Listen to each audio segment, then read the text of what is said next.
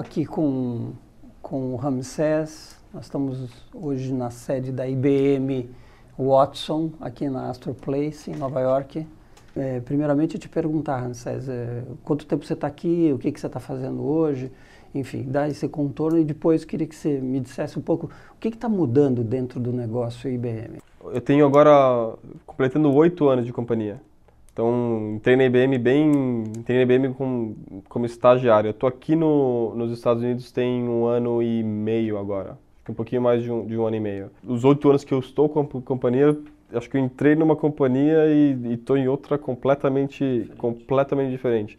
A gente vem mudando muito a, o portfólio, a gente vem mudando muito a forma de atuar e isso está tendo reflexos gigantes na, na gestão, na forma que a gente faz gestão e está mudando muito a forma que a gente faz recursos humanos, né? Então, uh, no Brasil, a minha, a minha base foi remuneração, então eu sempre trabalhei com, com remuneração e trabalhei um tempo com uh, planejamento, de, planejamento de sucessão de liderança, treinamento de liderança, e minha última posição no Brasil, eu trabalhava como um, um business partner para a nossa área de Watson no Brasil, que estava começando.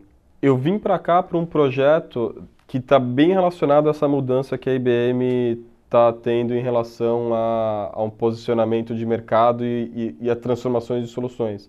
Então eu vim para um projeto que era para redesenhar a nossa carreira de, a gente chama Offering Manager, que é o, o, gerente de produto, aquele responsável por identificar um problema no mercado onde a IBM consiga uh, atuar e desenvolver, uh, desenvolver a solução para resolver aquele problema. A gente quis mudar essa carreira, né? A gente chamava de Product Manager no passado.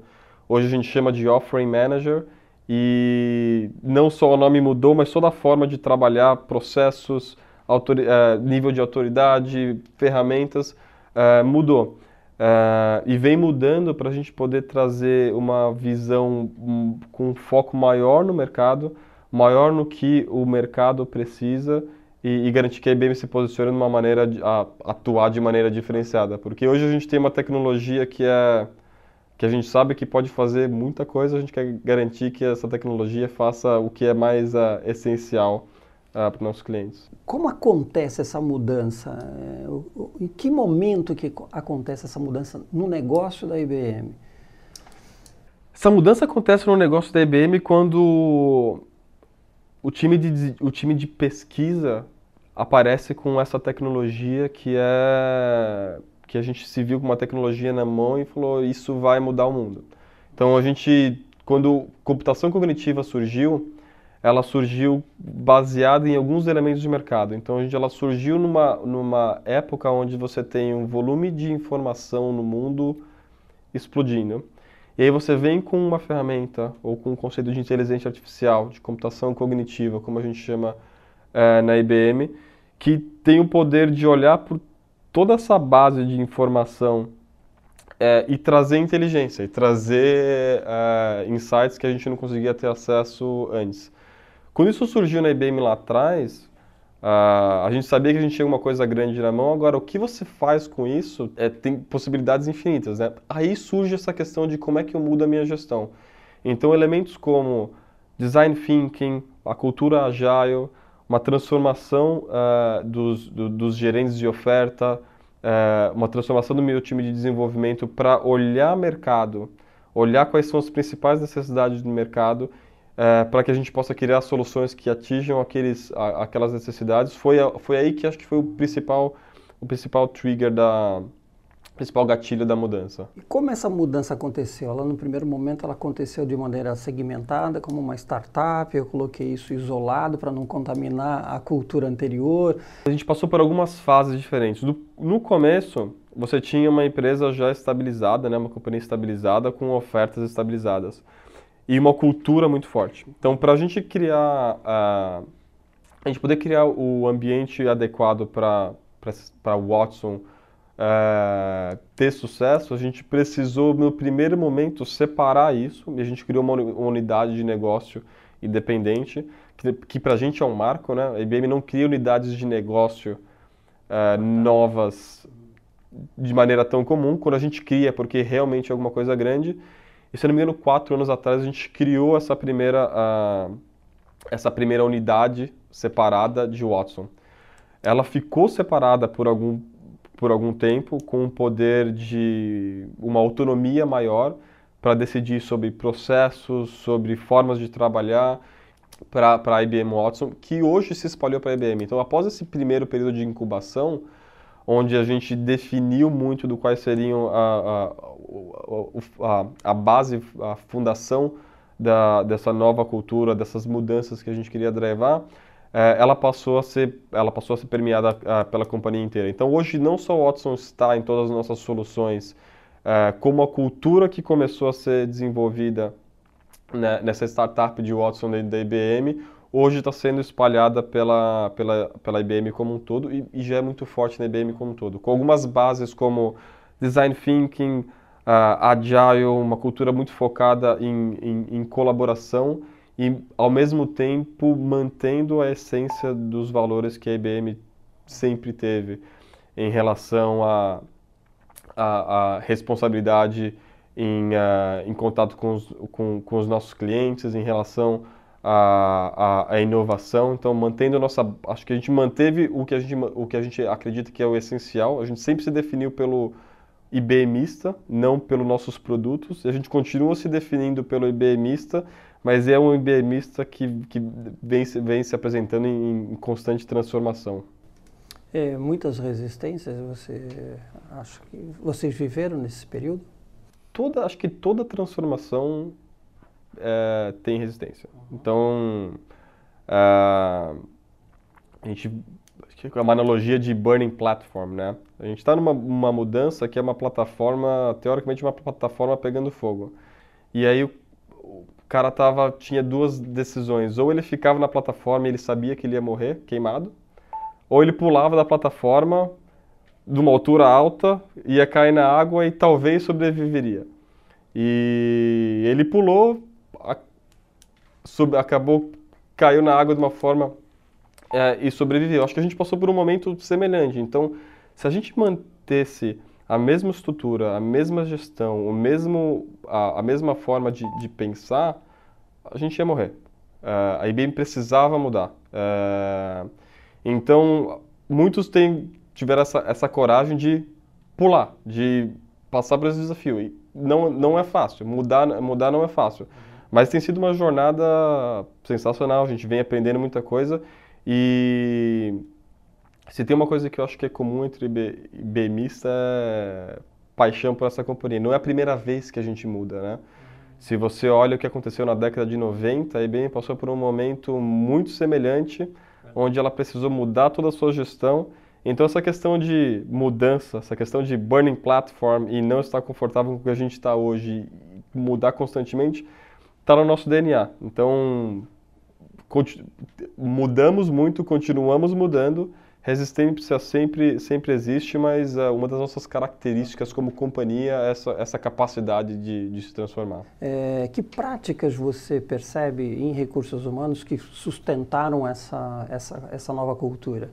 acho que dois elementos em recursos humanos onde eu percebi grande mudança nesses últimos anos. Um foi a forma que a gente se comunica com a população. Então a gente vem se comunicando mais, trocando mais informação, criando junto com a população. Comunicação muito diferente que o, o, o evento de social tem proporcionado para a gente, né? É, você consegue entender muito melhor o sentimento da sua população e, e responder a isso. E outro, como é que você constrói as suas soluções para responder a, a, a, essas demandas, né? Muitas das soluções de recursos humanos, elas começaram a ser afetadas pela tecnologia em si. Então, Watson e computação cognitiva passando a, a, a fazer parte das nossas soluções e a interação com os, com os, com os funcionários. Um dos exemplos de como a gente foi para a população, conversou e, e, mudou nossas ferramentas está em relação à, avaliação de performance, por exemplo. Então, na avaliação de performance, a gente costumava ter um processo que era um processo mais antigo, que estava na IBM, fazia parte da cultura há muito tempo, e era o processo mais odiado dentro da IBM, né? E foi uma, uma, uma tendência no mercado, né? Muitas empresas passaram por isso nos últimos, nos últimos dois anos. E a gente sabia que a gente precisava atualizar o nosso, a, a nossa ferramenta de avaliação de performance, mas a gente não queria fazer isso só com, uh, com bases externas e referências de mercado. A gente queria saber o que, que o, a nossa população queria, queria saber.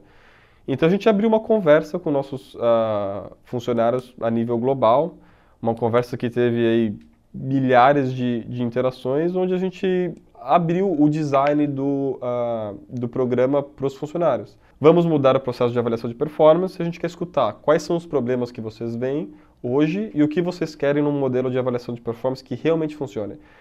E a gente manteve essa conversa por algumas semanas com os funcionários. E durante essas semanas, a gente tinha reuniões com times de, de recursos humanos onde a gente pegava toda a análise do sentimento e os comentários dos funcionários para o redesenho dessa, é, dessa solução.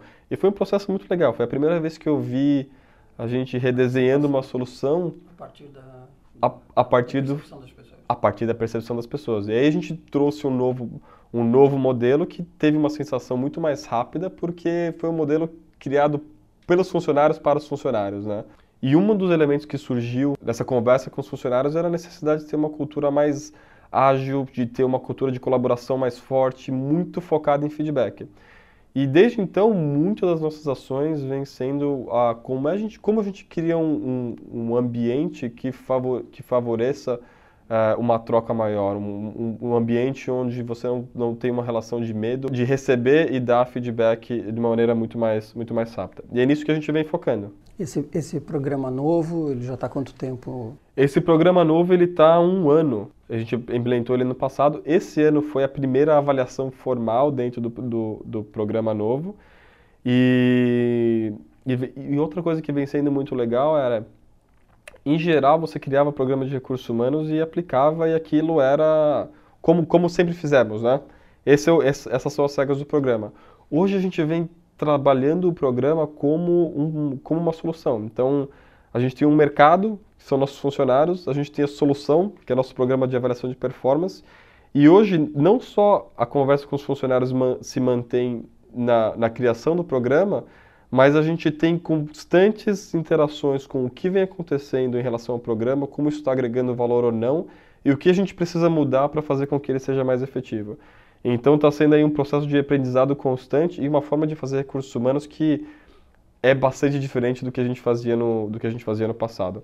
Um recurso humano que é muito mais focado na experiência do, uh, do funcionário, é muito mais focado no valor que a solução está entregando do que na solução uh, em si, que é um recurso humano que tem que usar dados, que tem que saber ser um cientista de dados e procurar esses padrões para entender o sentimento da população e que reaja rápido para poder fazer esses, essas mudanças em tempo real.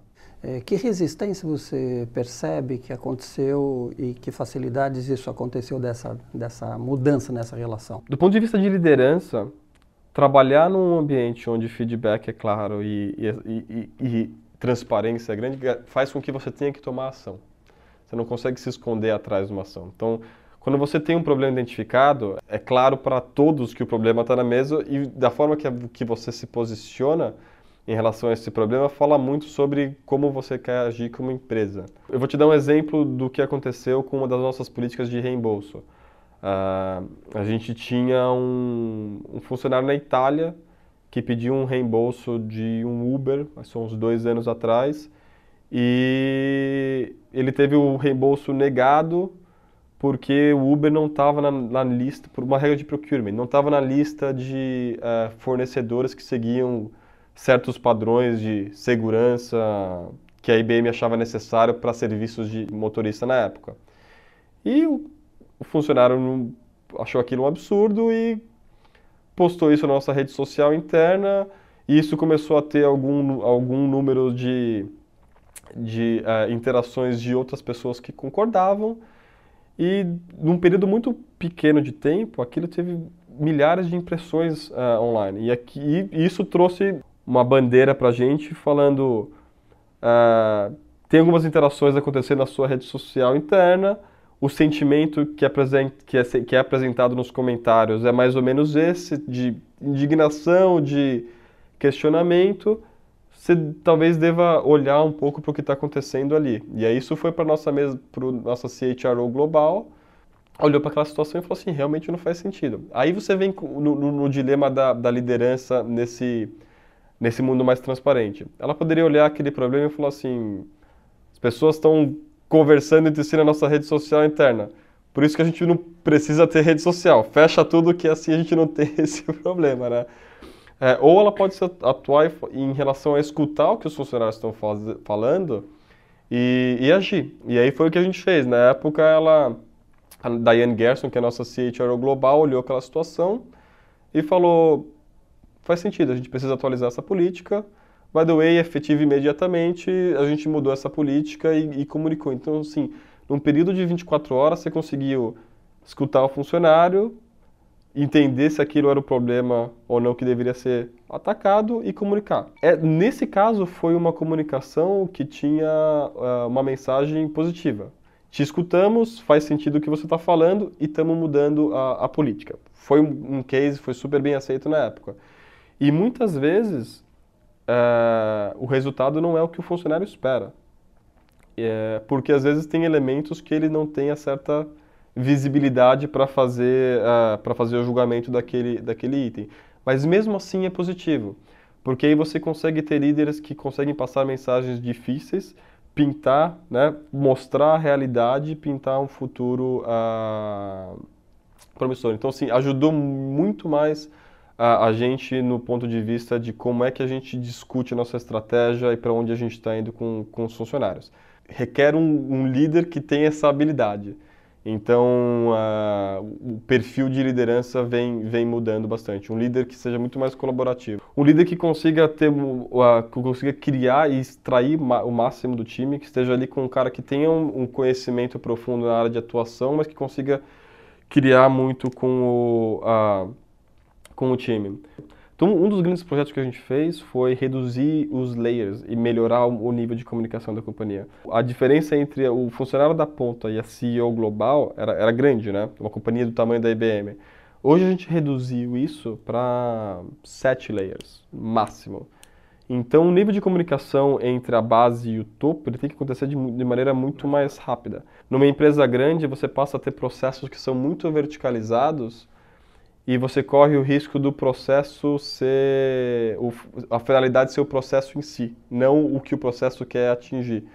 Então essa mudança de ser focado em processo para ser focado em outcomes, garantir que você propicie ambiente para os times colaborarem, sim, essa engenharia em relação a, a, a, como os seus times estão atuando são o que acho que diferencia líderes que vêm sendo bem sucedidos na IBM. Em particular, essa, essa questão de colaboração, o que, que você percebe que muda, por exemplo, nos escritórios? Né? Então, os escritórios favorecem essa colaboração? Essa é uma ótima pergunta, porque quando você fala de times uh, uh, design thinking e times agile, você precisa manter um ambiente adequado, né? Uh, a gente tá, até fez a piada aqui, acho que no passado, se você tivesse vindo fazer uma visita para a IBM em Nova York, você ia estar na nossa... Uh, terno e gravata na nossa, na nossa universidade corporativa. Hoje você está num prédio que fica em East Village, Nova York. East Village é uma das, uma das áreas, vamos dizer assim, jovens de Nova York. Fica num bairro bem boêmio, cheio de barzinho em volta, é, é, onde você tem uma concentração de, de desenvolvedores. Então, uma, uma, localidade que no passado seria bem difícil da, da IBM estar. Então, a gente não está nem em Midtown, nem no Financial uh, District. Estamos em East Village, né? uma, uma, uma área bem mais jovem da, uh, da cidade. A IBM veio para esse prédio, para Astor Place, há três anos atrás, se eu não me engano, como uma, um dos elementos da nossa transformação. E aí, na época, a conversa era a seguinte, uh, nós estamos se posicionando de maneira diferente e a nossa casa precisa refletir as nossas práticas. Então, quando a gente está falando de Design Thinking Agile, você vai falar de algumas práticas como stand-up meetings, como reuniões menores em torno de um objetivo só. E até essa, essa sala onde a gente está, ela reflete um pouco isso, né? Então,